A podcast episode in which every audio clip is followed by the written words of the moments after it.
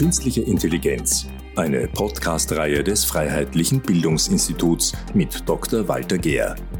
Folge 8: Digitaler Kapitalismus, digitaler Humanismus, digitaler Sozialismus.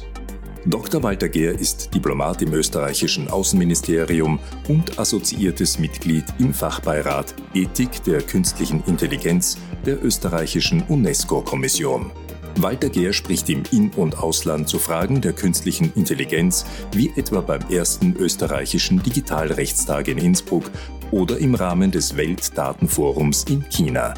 Diese Podcast-Serie gestaltet Walter Gehr in seiner persönlichen Eigenschaft und die von ihm getätigten Aussagen können keiner Behörde oder anderen Person, sondern nur ihm selbst zugerechnet werden. Herzlich willkommen. In der klassischen Volkswirtschaftslehre unterscheidet man verschiedene Sektoren. Der Primärsektor liefert die Rohstoffe für den gesamten Wirtschaftskreis. Das waren historisch gesehen zunächst Produkte, die durch Ackerbau, Viehzucht und Fischerei gewonnen wurden und dann, bedingt durch steigenden Energiebedarf und durch den Einsatz von Maschinen und die Elektrifizierung, der Abbau und die Förderung von Rohstoffen wie Kohle, Erdöl und Kupfer. Der sekundäre Sektor ist jener der Industrieproduktion und der tertiäre Sektor beinhaltet die Summe der angebotenen Dienstleistungen wie jene von Banken und Versicherungen.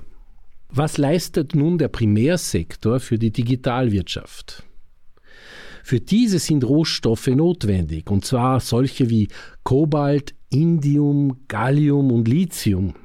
Der Abbau von Kobalt etwa geht wie in den dunkelsten Tagen der europäischen Industrialisierung des 19. Jahrhunderts mit der Ausbeutung menschlicher Arbeitskraft und Kinderarbeit einher. Diese Ausbeutung findet insbesondere in Afrika statt, wo Menschen, anders als etwa in Europa und in den USA, noch keine Arbeits- und Sozialrechte erkämpfen konnten. Die Ausbeutung der Arbeitskraft ist also heute nach wie vor eine traurige Realität, wenngleich dieser Missstand uns hier in Europa nicht gleich auffällt, weil er in weit entfernten Ländern wie etwa in der Demokratischen Republik Kongo auftritt. Das größte im Kongo tätige Unternehmen ist Glencore, ein Aktienkonzern mit Sitz in der Schweiz, der bei der Veröffentlichung der Panama Papers wegen Schmiergeldzahlungen an Kongos Ex-Präsidenten Joseph Kabila in Verruf geraten war. Im Kongo betreibt Glencore zwei Minen. Es sind die größten Tagebaugruben Afrikas mit rund 15.000 Beschäftigten. Dominiert wird aber der Kobaltabbau im Kongo von chinesischen Firmen. Obwohl China bekanntlich ein kommunistischer Staat ist, sind die Gehälter der Minenarbeiter äußerst schlecht. Und die meisten chinesischen Unternehmen lassen kein gewerkschaftliches Engagement zu, um bessere Arbeitsbedingungen einzufordern. Man spricht von 40.000 Kindern, die in Kongos Kobaltminen von chinesischen Firmen ausgebeutet werden. Hier verhält sich China wie die schlimmsten kapitalistischen Ausbeuter, denen ja der Kommunismus den Garaus machen wollte. Der Ausbeutung von Menschen und Rohstoffen im Primärsektor steht eine andere Art der Ausbeutung für die Entwicklung und für den Betrieb der künstlichen Intelligenz gegenüber. Neben Rohstoffen und großer Mengen an Energie bedarf es zu diesem Zweck vor allem Unmengen an Daten. Diese extrahieren die Big Tech-Firmen nicht aus der Tiefe der Erde, wie etwa Kohle oder Kobalt, sondern direkt bei uns auf der Erde aus unserem Leben. Wenn wir uns auf Facebook, Twitter, Instagram, YouTube oder TikTok bewegen, um Freunde zu gewinnen, Musikvideos anzuschauen oder uns über politische Vorgänge oder Warenangebote zu informieren, nutzen wir eine Dienstleistung, die uns im Wesentlichen gratis zur Verfügung gestellt wird. Im Gegenzug saugen diese Internetplattformen, auch Datenkraken genannt, alle Informationen auf, die ihnen unser Surfverhalten offenbart. Die meisten haben auch überhaupt kein Problem damit, diese persönlichen Daten unentgeltlich herzugeben. Dank dieses Vorganges gehören Google, Meta, der Muttergesellschaft von Facebook und Company, zu den wertvollsten Unternehmen der Welt und deren Chefs zu den reichsten Menschen. Wahrscheinlich aus Bescheidenheit haben wir Bürgerinnen und Bürger ignoriert, dass unsere Verhaltensweisen einen Wert für andere haben. Einschlägigen Studien zufolge arbeiten im Internet 5 Milliarden Menschen freiwillig für die Big Tech-Unternehmen, und zwar zwischen eine und vier Stunden pro Tag. Sie erwirtschaften dabei Einnahmen von 5 bis 15 Dollar pro Monat und Nutzer. Laut dem amerikanischen Magazin Forbes vom März 2023 ist der reichste Mann der Welt zwar der Eigentümer des französischen Taschenherstellers Louis Vuitton, auf die Plätze 2 und 3 folgen aber gleich Elon Musk, Chef unter anderem von Twitter, sowie Jeff Bezos, der Chef von Amazon.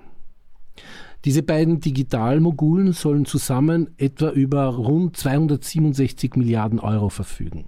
Das Vermögen dieser Menschen ist eigentlich nur vergleichbar mit jenem der Comic-Strip-Figur Onkel Dagobert, dem Multimilliardär aus dem Hause Walt Disney.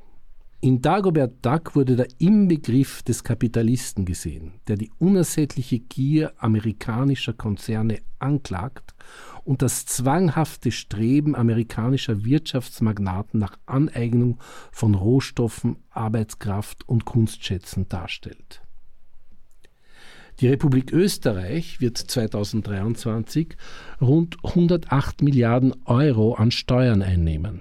Hätte also Jeff Bezos Ende 2022 sein gesamtes Vermögen Österreich gespendet, bräuchten wir heuer praktisch keine Steuern zahlen. Keine Lohnsteuer, keine Mehrwertsteuer, keine Mineralölsteuer, gar nichts.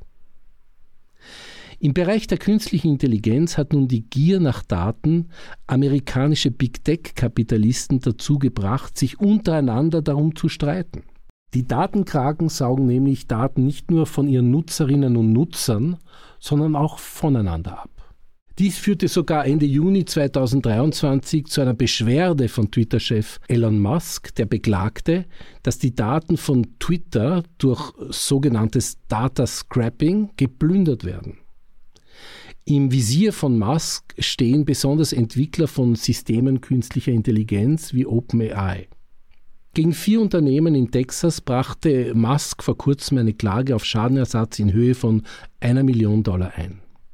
Beim Data Scrapping durchforsten automatisierte Programme öffentlich zugängliche Websites, um Daten zu sammeln, die später für eine Vielzahl von Zwecken verwendet werden können zum Beispiel zum Trainieren von großen Sprachmodellen der künstlichen Intelligenz sowie für zielgerichtete Online-Werbung. Die Ausbreitung der Informationstechnologien und der künstlichen Intelligenz geht bei vielen Menschen mit dem Gefühl des Verlustes der Selbstbestimmung einher. Man fühlt sich als Mensch von den Anbietern digitaler Technologien missbraucht. Welthistorisch gesehen sind es drei politische Systeme, deren Auswüchse und Missachtung der Menschenwürde zu Revolutionen geführt haben. Das Ende des Feudalismus wurde mit der Französischen Revolution 1789 eingeläutet, das Ende des Kolonialismus mit der Amerikanischen Revolution 1776 und jener in Irland nach dem Ersten Weltkrieg. Schließlich zielte die russische Revolution von 1917 auf die weltweite Abschaffung des kapitalistischen Wirtschaftssystems und den Aufbau einer sozialistischen Weltordnung kommunistischer Prägung ab. Digitale Plattformen haben binnen weniger Jahre eine derartige Machtfülle erreicht, dass deren Kritiker sie abwechselnd mit feudalistischen, kolonialistischen oder kapitalistischen Ausbeutungssystemen verglichen haben. Dementsprechend sind Gegenbewegungen entstanden, die sich der klassischen weltanschaulichen Muster bedienen. Um den ausbeuterischen kapitalistischen Big Tech-Oligopolunternehmen entgegenzutreten, denken schon einige darüber nach, diese mit einer Weltanschauung namens digitalen Sozialismus entgegenzutreten. Einer der Vertreter dieser Bewegung ist der in Großbritannien lehrende Politologe James Muldoon, der seine Vorstellungen im Buch Plattformsozialismus, wie wir unsere digitale Zukunft von Big Tech zurückfordern können, dargelegt hat. Ihm zufolge geht es nicht bloß darum, mehr Wettbewerb im Technologiesektor zu schaffen oder ein paar herzlose CEOs auszutauschen. Stattdessen sollten wir uns mit den vielen bereits vorhandenen Alternativen befassen, die auf Gemeineigentum, gemeinsamen Interessen und Solidarität beruhen. Diese gilt es auszubauen und weiterzuentwickeln. In Österreich macht sich in Linz das Kunstfestival Ars Electronica für den digitalen Sozialismus stark.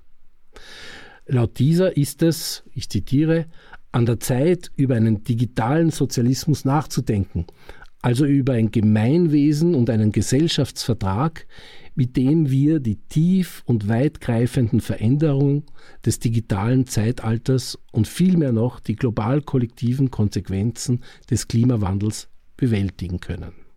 Weniger politisch und mehr philosophisch geht es eine Wiener Initiative für den digitalen Humanismus an. Der Humanismus ist eine Weltanschauung, die im europäischen Geist der Renaissance des 15. und 16. Jahrhunderts sowie im Zeitalter der Aufklärung des 17. und 18. Jahrhunderts verwurzelt ist. Der europäische Humanismus richtete sich in erster Linie gegen die Machtstrukturen der katholischen Kirche und deren Dogmen. Heute setzt sich der digitale Humanismus für eine Emanzipation von der Macht der großen Technologiefirmen ein. Digitale Humanisten setzen sich dafür ein, Technologien im Einklang mit den menschlichen Werten und Bedürfnissen zu gestalten, anstatt zuzulassen, dass die Technologien die Menschen formen. Provokant ausgedrückt geht es darum, wie Unterdrückung, Zensur und Manipulation durch Big Tech-Firmen und Staaten hin angehalten und digitale Cretins geholfen werden soll, sich aus ihrer Naivität zu befreien. In einem mittlerweile von über 1500 Personen weltweit unterzeichneten Wiener Manifest für digitalen Humanismus heißt es unter anderem, eine Flut von Daten, Algorithmen und Rechenleistung beeinflusst unser gesellschaftliches Gefüge in fundamentaler Weise. Dieser Wandel schafft und bedroht Arbeitsplätze, schafft und zerstört Wohlstand, verschiebt Machtstrukturen und hat massive ökologische Auswirkungen im Guten wie im Schlechten. Zu ChatGPT konkret heißt es in einer Erklärung der Wiener Initiative für den digitalen Humanismus vom März 2023, ich zitiere, die Konzentration der wirtschaftlichen und politischen Macht in den Händen einer kleinen Elite, die an der Spitze einiger weniger Großunternehmen steht, gibt Anlass zu großer Sorge. Und zwar hinsichtlich ihres Einflusses, den sie auf demokratische Prozesse, Institutionen und die Aushöhlung des öffentlichen Raums ausüben. Ihre politische Macht ergibt sich neben der Lobbyarbeit auch aus den ihnen zur Verfügung stehenden Plattformen und die damit verbundene Möglichkeit, die öffentliche Meinung zu beeinflussen, zu manipulieren und zu polarisieren. Über die Wiener Initiative werden wir mehr in der nächsten Podcast-Folge hören. Professor Hannes Wertner einer der Hauptproponenten des Wiener Manifestes für den digitalen Humanismus brachte es auf den Punkt. Es geht nicht nur um die Verwendung der Technologie, sondern um die Machtfrage. Damit dürfte er mit dem digitalen Sozialisten Mulroon einer Meinung sein. Aber auch die FPÖ hat sich bereits in diesem Sinne geäußert, sodass zu hoffen ist, dass unter dem Etikett digitaler Humanismus jenseits von Parteiideologien die wahren Interessensgegensätze offen benannt werden können. Nämlich einerseits von jenen, die von den bestehenden Machtverhältnissen im digitalen Raum profitieren und andererseits jenen, die eine Änderung im Sinne des Gemeinwohls anstreben.